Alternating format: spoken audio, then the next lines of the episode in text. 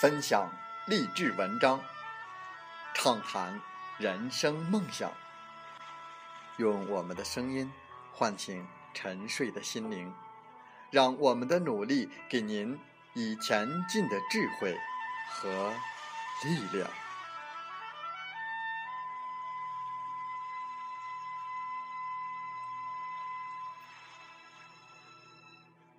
打开心门，朝向大海，让我们的梦想迎风展翅，扬帆远航。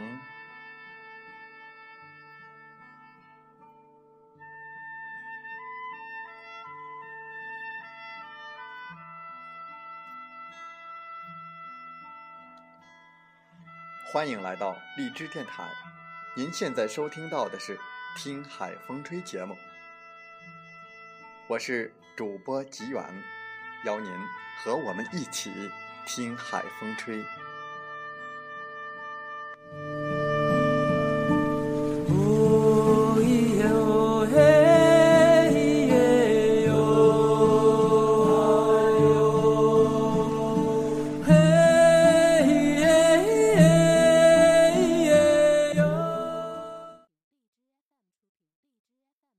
当互联网与金融深度融合，未来世界是否还需要银行？传统商业银行将是在二十一世纪灭绝的一群恐龙。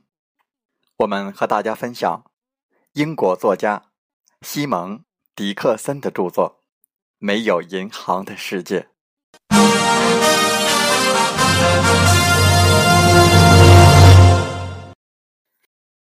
我们已经见证了可持续性金融服务在全球范围内的扩张。改革之后，银行必须向公众公开他们是如何使用投资账户的，因此，货币创造行为也变得不再可能。由于互联网、数字货币和社交网络的出现，信息和金融得以流动。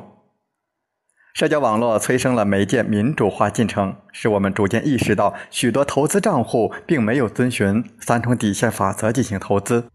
尽管这无法阻止资金流向不可持续的个人和公司，但投资账号仍旧反映着社会投资的偏好。真正值得人们注意的是，在意识到了众筹和 P2P 贷款模式的崛起之后，小微金融机构开始调整其模式。互联网小微金融平台快速发展，并通过社交网络迅速扩散。金融通过小微金融平台进入发展中国家的过程，是一个颠覆传统想法的例子。在新的银行许可法案的支持下，小微金融平台融资金额创下了历史新高，这使得投资者在获得可观的投资回报的同时，也能够把钱用在刀刃上。在发展中国家，向企业提供小额信贷是一种双赢，这能够从整体上增加世界的财富。这种投资的方式优势在于，这些资金并不会随着银行的没落而消失。那么，到底什么是微型金融呢？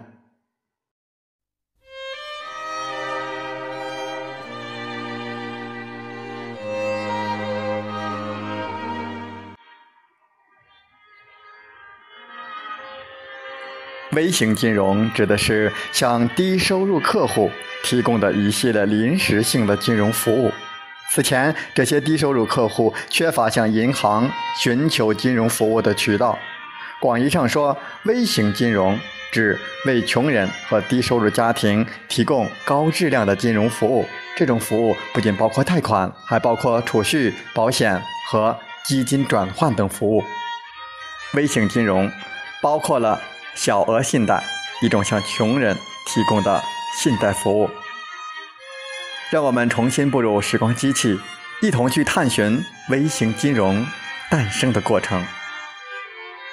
让时光机器把我们送回到一八六四年。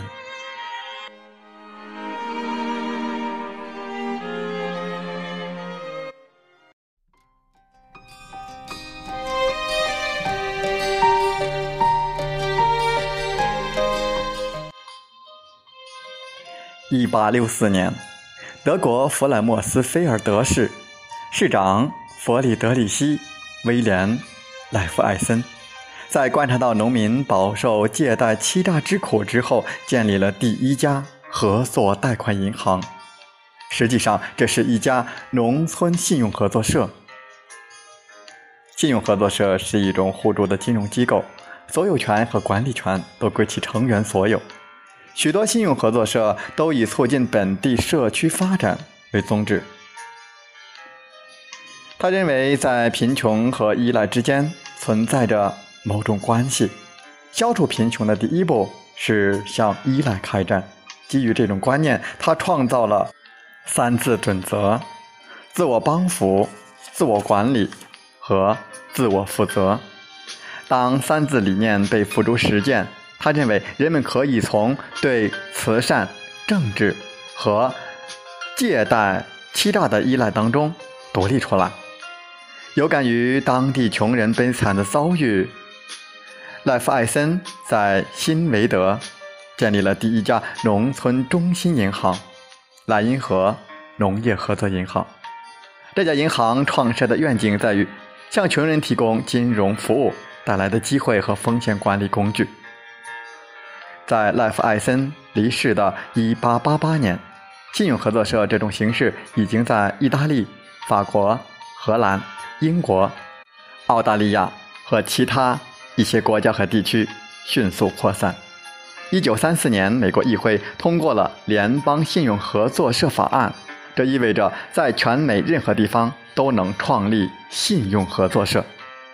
这种形式使得金融机构不通过货币创造就能服务社区，同时信用合作符合前面我们所讲的债务四大原则。随着二十世纪七十年代小额信贷和微型金融诞生。信用合作的想法在发展中国家迅速扩张。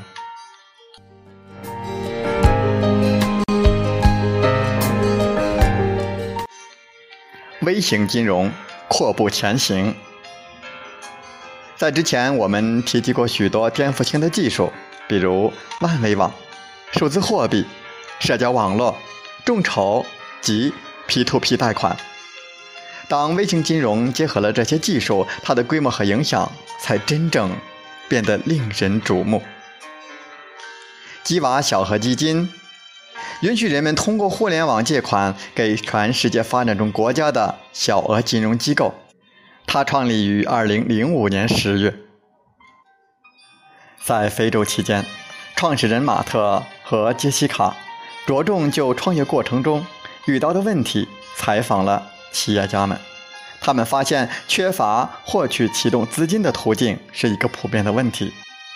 从非洲回来之后，他们开始着手进行这个微型金融项目。之后，这个项目逐渐演变成在线微型金融平台——基瓦。基瓦本身并不收取任何利息，基瓦成员提供的贷款将被免费的转给独立的当地合作方。随后，当地合作方将有资格的当地企业家的相关资料公布在基瓦的网站上。放款人浏览网站，选出他们希望投资的企业家。吉瓦聚集这些来自个人的借款资金，并将其转给合适的当地合作方，然后由他们发给放款人所选择的企业家。企业家还款时，当地合作方又将资金转回给基瓦。当借款人偿还贷款之后，基瓦上的放款人可以选择收回他们的资金，也可以选择将它继续借给另一个企业家。当地合作方会向他的借款人抽取一定的利息，但是基瓦会对他们的利率进行跟踪监督。一旦当地合作方收取不合理的高利率，那么基瓦将终止与他们的合作。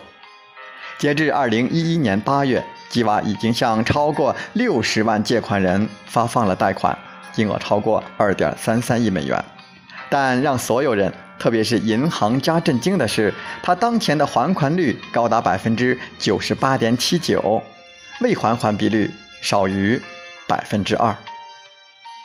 继基瓦成功之后，二零零六年又出现了很多类似的平台。二零零七年。我开网的成立，标志着微型金融正式进入中国。微型金融开始帮助中国农村的企业家。二零零九年，共同能源其成立能够提供仅针对可再生能源科技的小额借贷。微型金融数字化之后，它的发展极其迅速，当前已有二十五亿美元运转在小额金融贷款之中。虽然微型金融确实面临一些挑战，比如你会得知一些地方对小额贷款收取百分之八十，甚至是百分之一百二十五的利率，但小额金融确实证明了没有抵押品的妇女实际上会比有抵押品的男性拥有更低的。信贷风险，这个发现与传统的银行逻辑完全相反。据估计，整个产业需要两千五百亿美元的资金才能够满足所有穷人的需求。那么，这该如何实现呢？那让我们进入智能手机时代。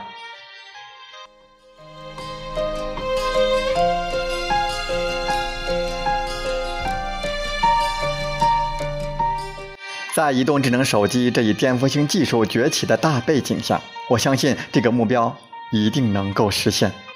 但也存在一个问题：虽然所有这类资金都在流向发展中国家的小额金融平台，但他们在第三世界借贷环境下流失的更快。其原因就在于，世界银行和国际货币基金组织都违反了关于债务的第二教训。发展中国家在付息及无法偿还的债务方面永远处于被动的弱势。也许国际货币基金组织和世界银行会被迫取消这种借贷，或者至少各个国家都能够获得通过自己建立的充足资金源来满足自身需求，而不是将借贷而得的利润拱手让给银行。微型金融平台的崛起。展示了其令人瞩目的潜力，金融可以深入到广大的缺少银行体系的地区，也有可能通过金融服务来减少世界贫困。可以肯定的是，随着智能手机的普及，资金可以流到最需要他们的人的手中。只要有网络和一个能放进口袋的小小设备，我们就能够在任意地点完成所有的事。而促成这一切，让许多人更加自由，带来帮助我们在自由经济的环境下生活的设备的，那正是智能手机这一颠覆性技术。欢迎大家在下期节目中和我们共同分享。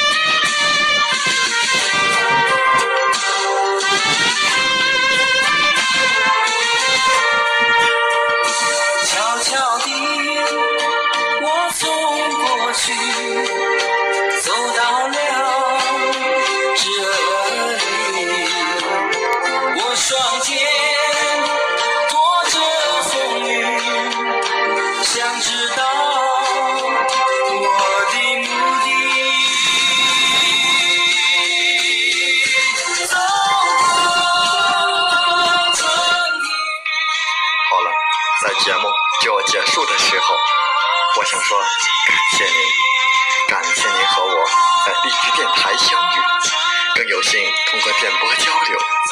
如果心灵被触动，有共鸣，请加微信七五二三四九六三零。